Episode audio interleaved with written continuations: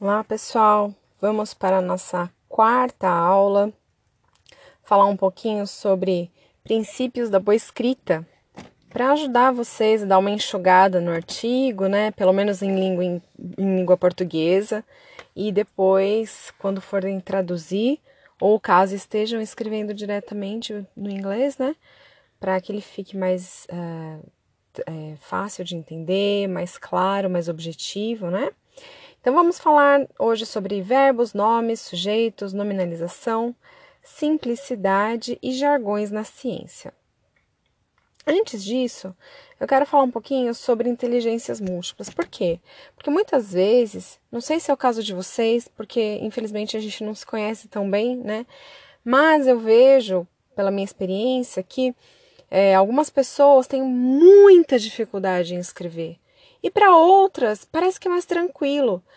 Para certas pessoas, é terrível ler e tentar compreender o idioma inglês.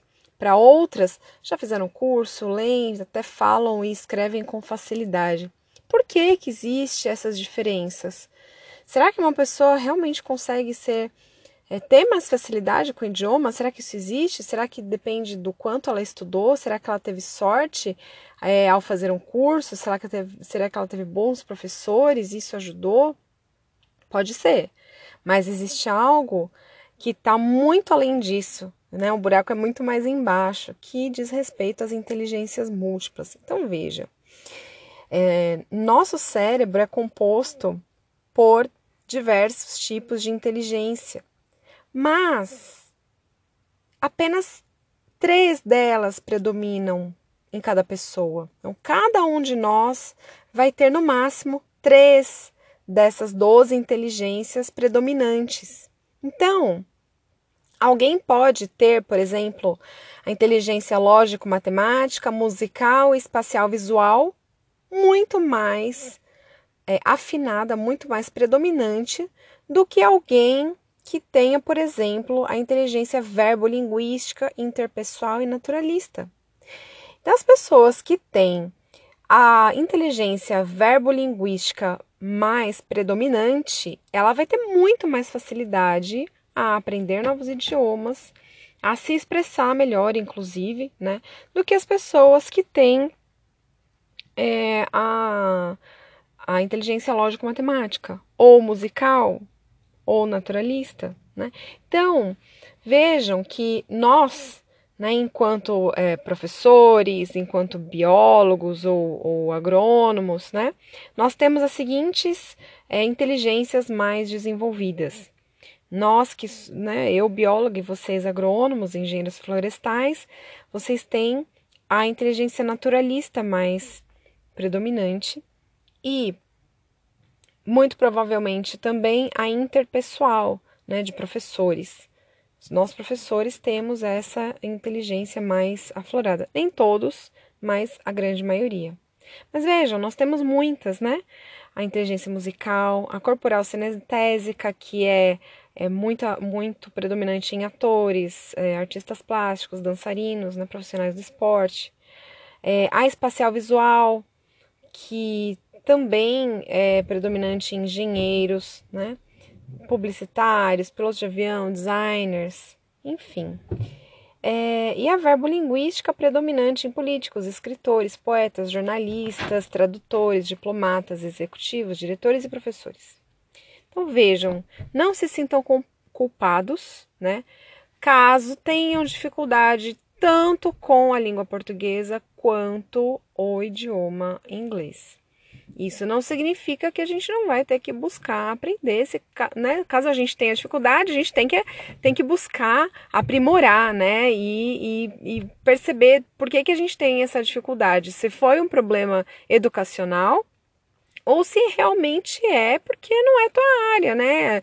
É algo que vai muito além das inteligências múltiplas, né? Que ela tá, ela, ela não perfaz a sua inteligência, né? Não, não, não é predominante na sua inteligência.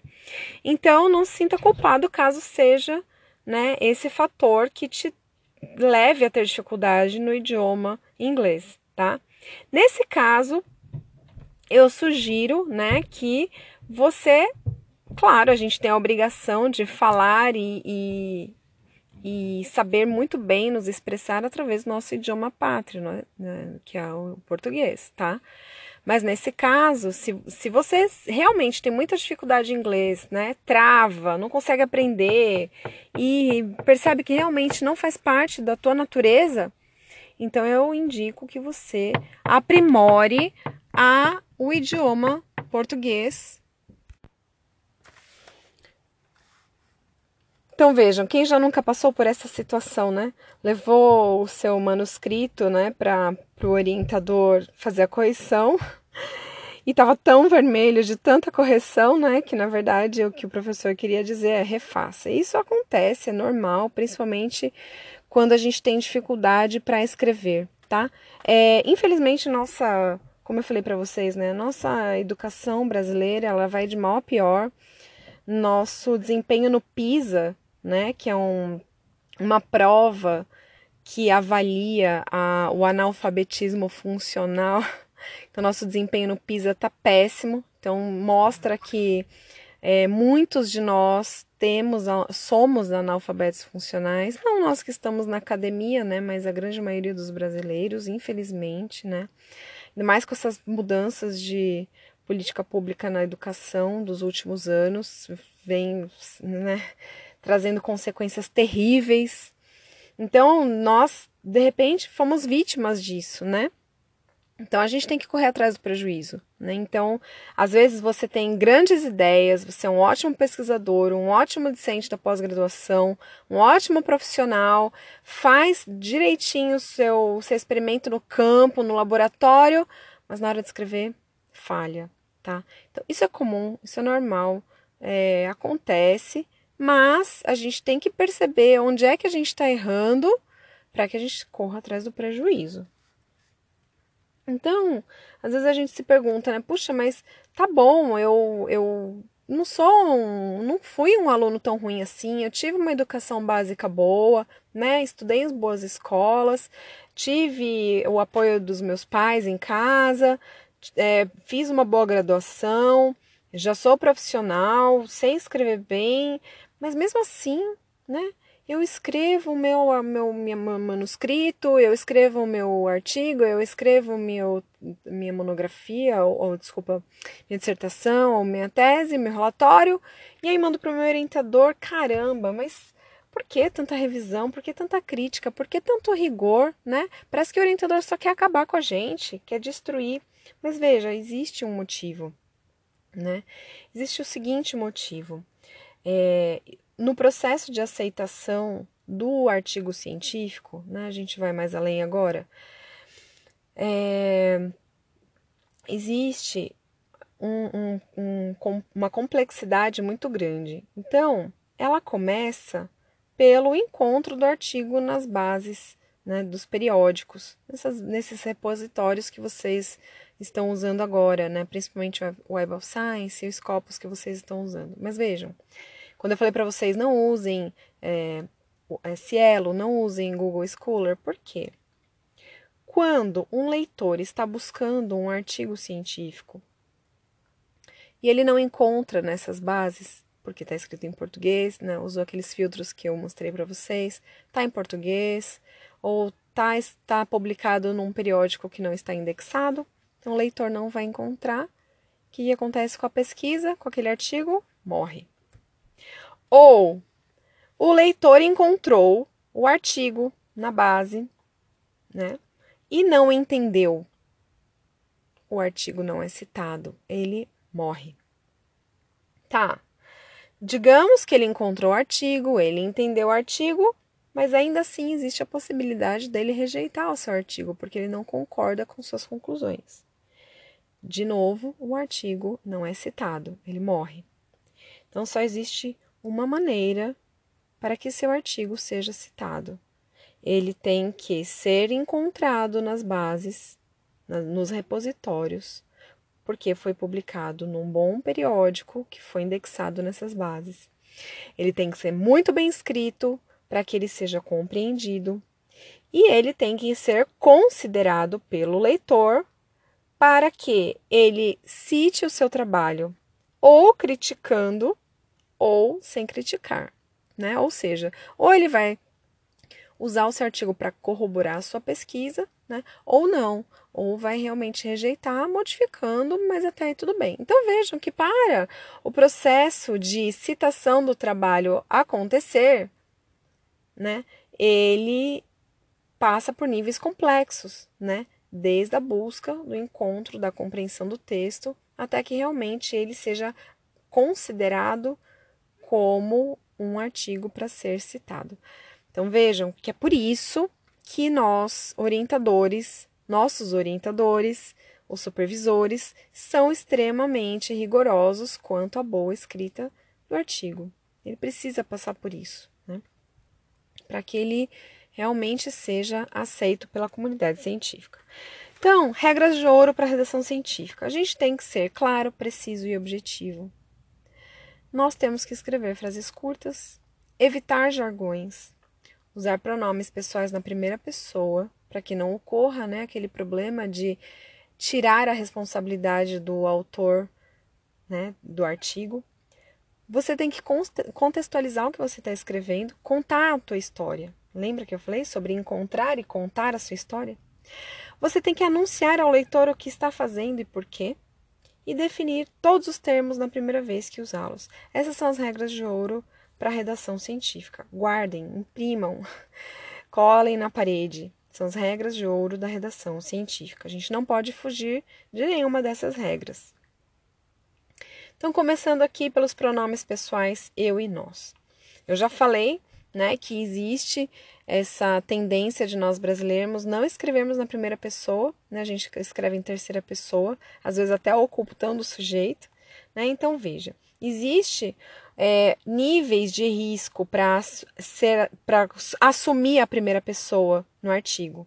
Então, veja, na introdução o risco é muito alto. Quando você assume a responsabilidade da autoria, esse é um risco alto que você corre porque você está anunciando a pesquisa e os seus achados. Em métodos, quando você explica o procedimento, o risco é baixo. Então aí não tem nem problema você escrever em terceira pessoa, tá? Mas quando você assume a responsabilidade pelas ações e decisões diferentes da regra ou do que era esperado, daí o risco é alto. Os resultados.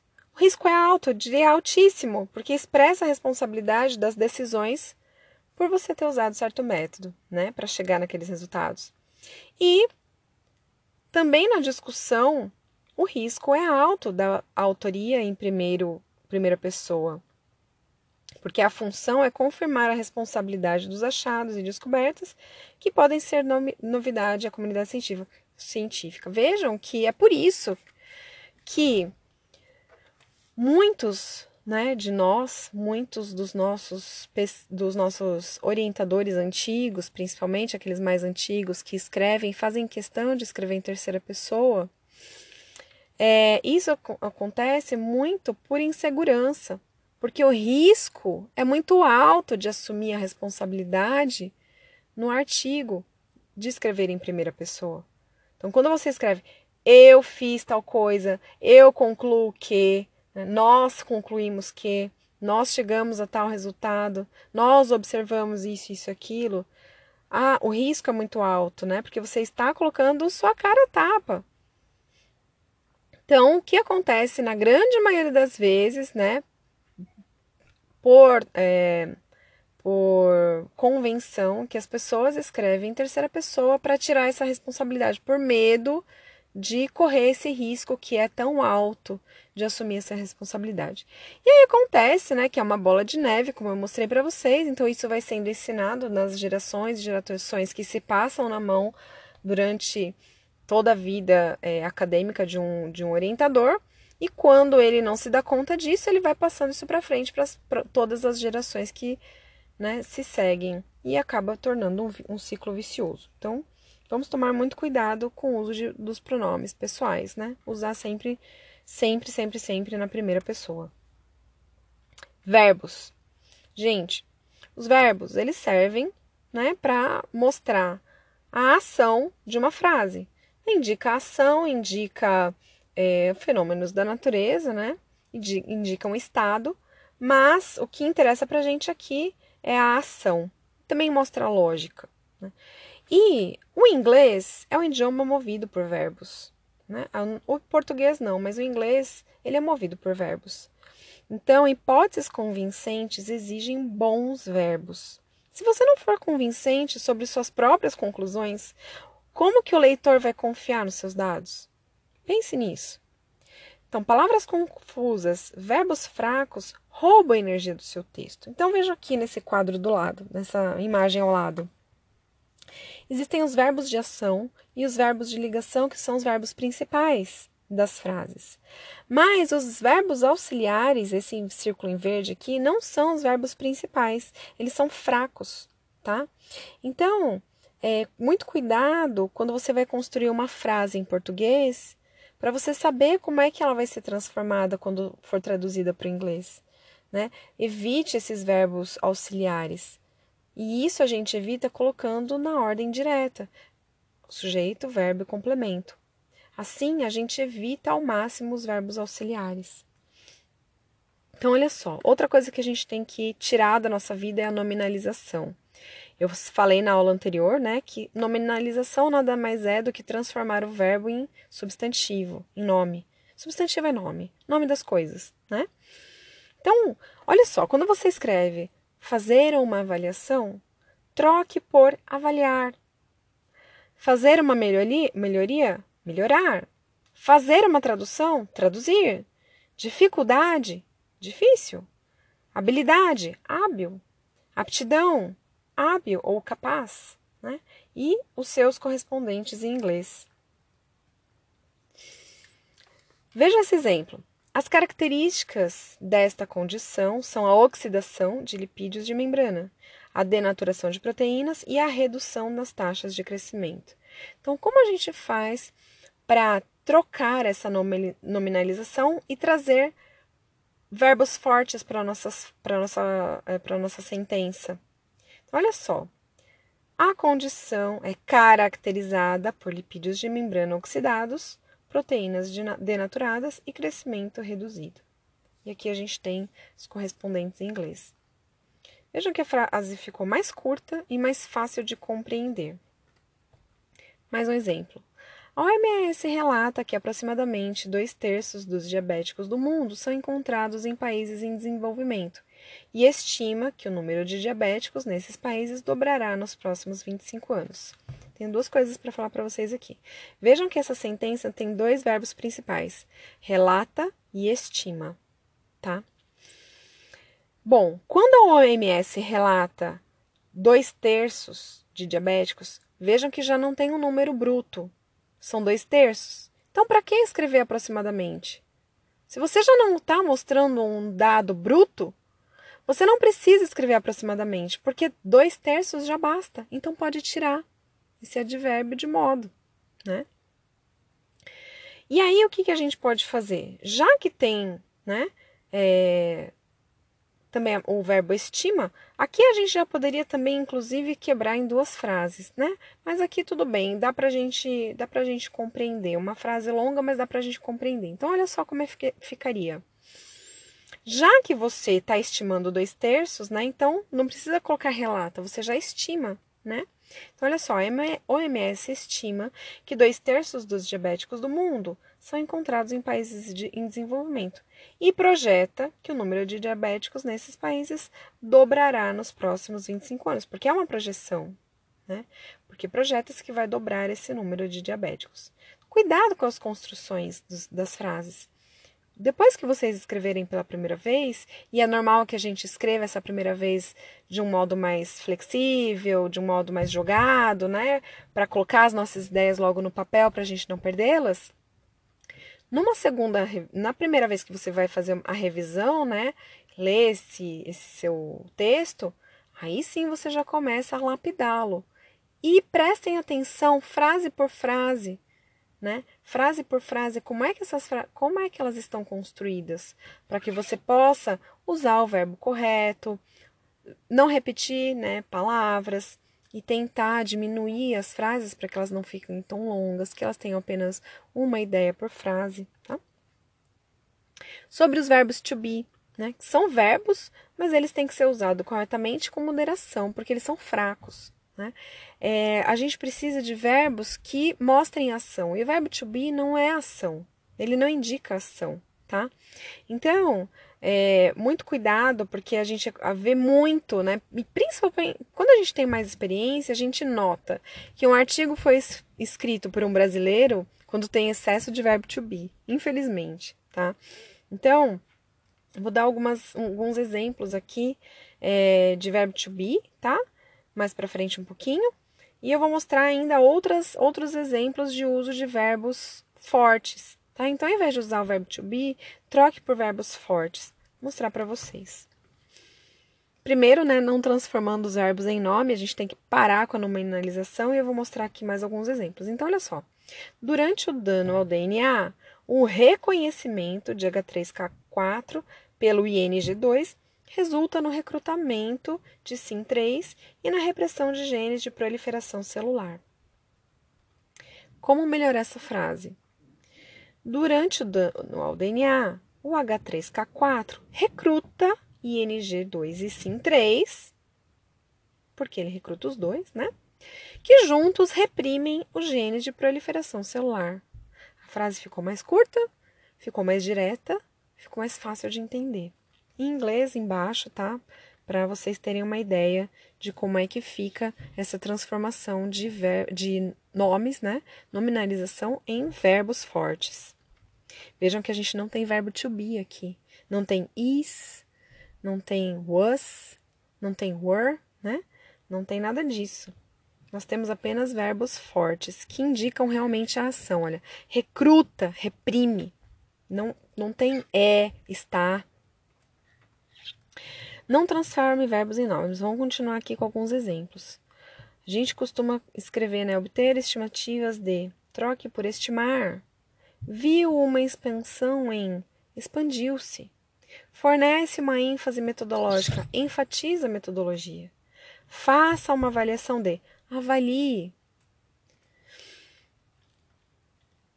Outros exemplos. Houve uma diferença entre as taxas de reação dos tratamentos X e Y.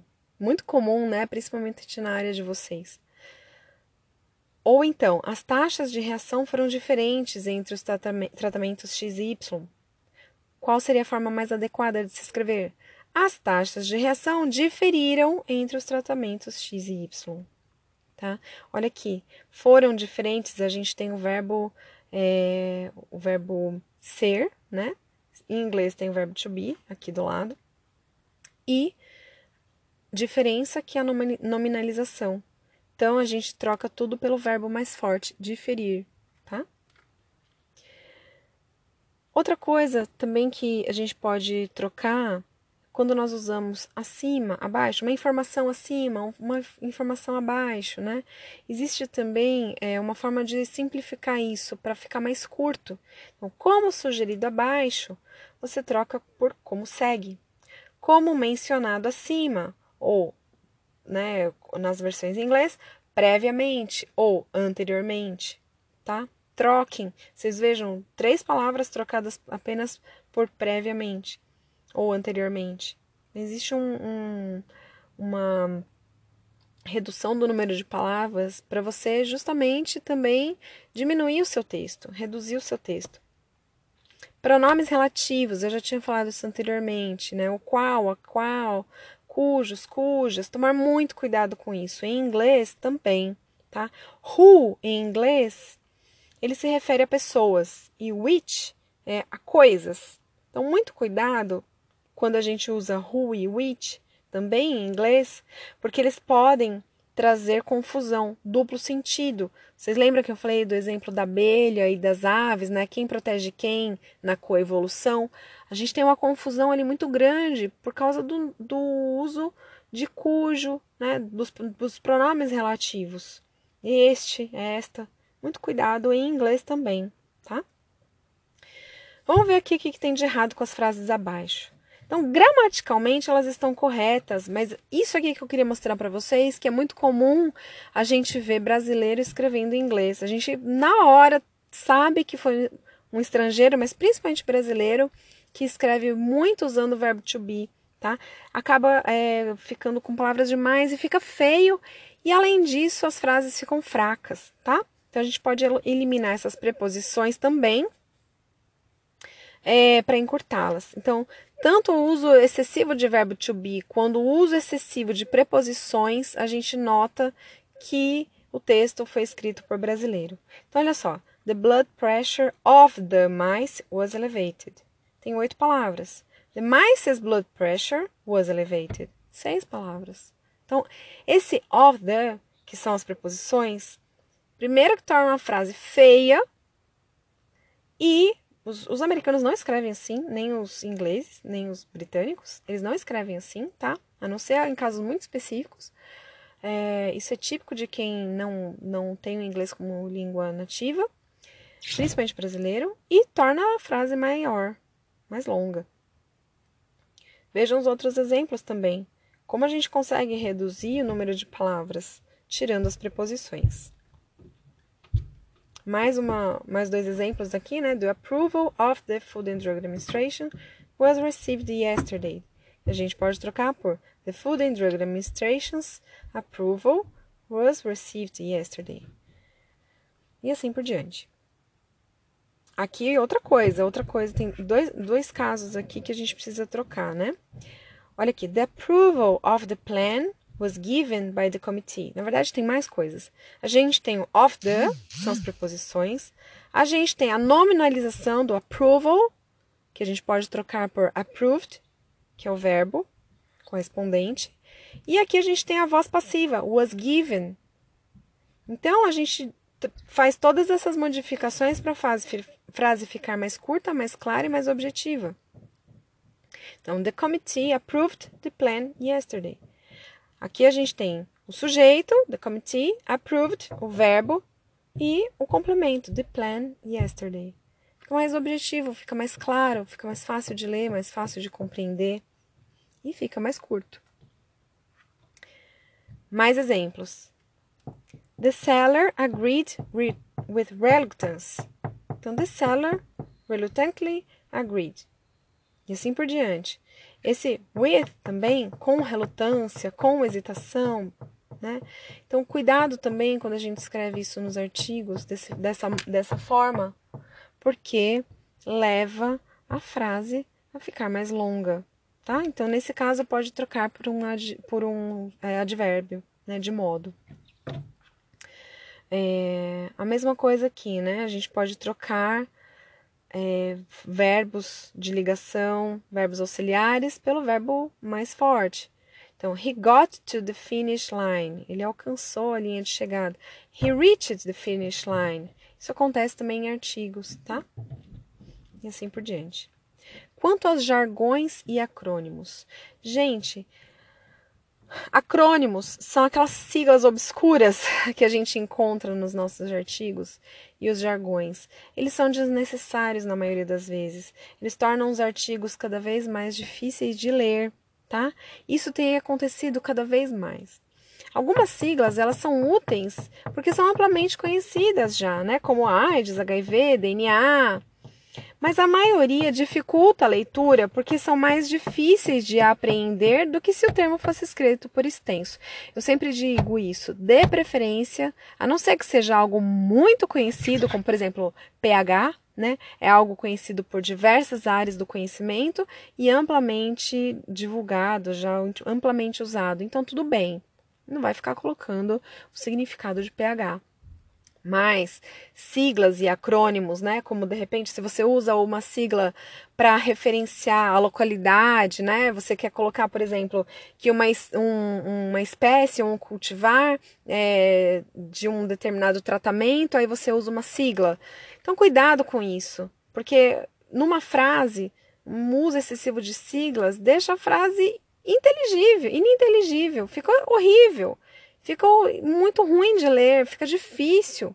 Então, olha só. Olha esse exemplo aqui. Run, ou RUN, teve significativamente maior CSMI e BSI com tamanho ajustado do que C, SWIM e SIC. E maior tamanho idade YST ajustado CSMI e BSI do que SWIM e SIC. Gente, não dá para entender, não dá para saber do que se trata. Fica impossível compreender uma frase dessa. Muito cuidado.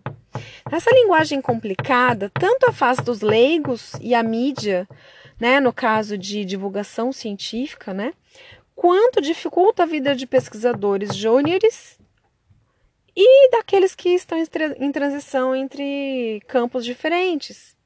E até mesmo leitores que estão acostumados, mas que se deparam com siglas que você está usando para é, facilitar a sua vida, mas não a do leitor. Como no caso que eu dei o exemplo, né? Siglas de tratamentos, por exemplo.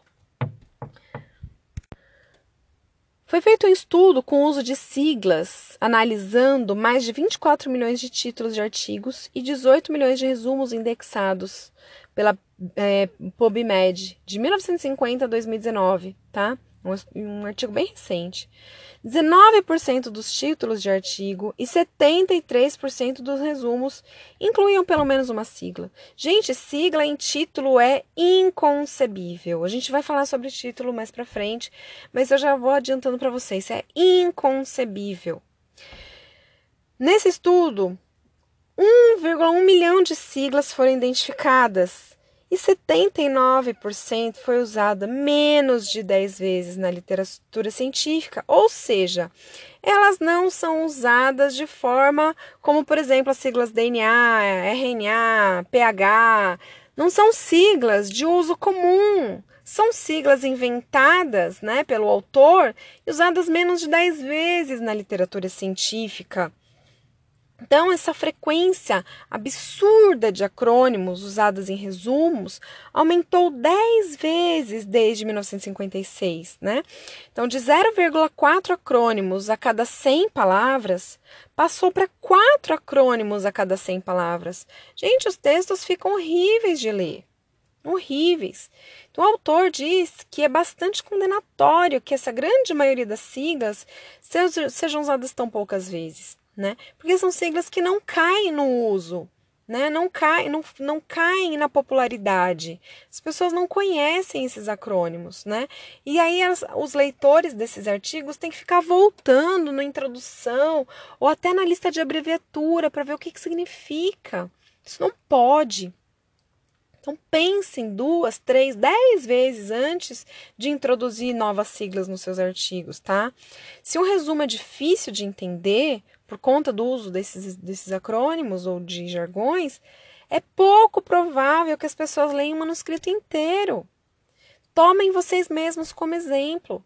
Vocês fizeram um, uma busca de 50 artigos. Desses 50 artigos, vocês tiveram que ler os, os resumos. Se vocês leram esses resumos e viram que tinham acrônimos e jargões, vocês já viram que o artigo ele é, você não tem vontade de ler o artigo, que se o, o, o resumo já está difícil de entender, imagina o resto do artigo.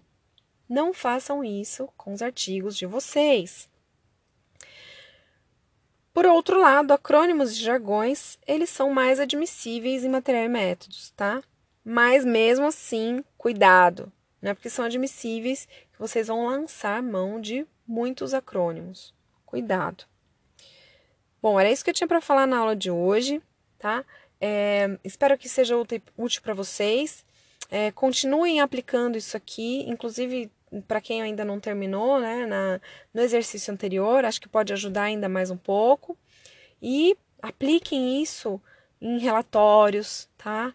Mesmo que seja em português que vocês escrevam, apliquem relatórios, apliquem na. Se vocês já estão redigindo as dissertações, as teses, né? Apliquem isso já de antemão. Isso vai ajudar muito vocês, ok? Então, até a próxima aula.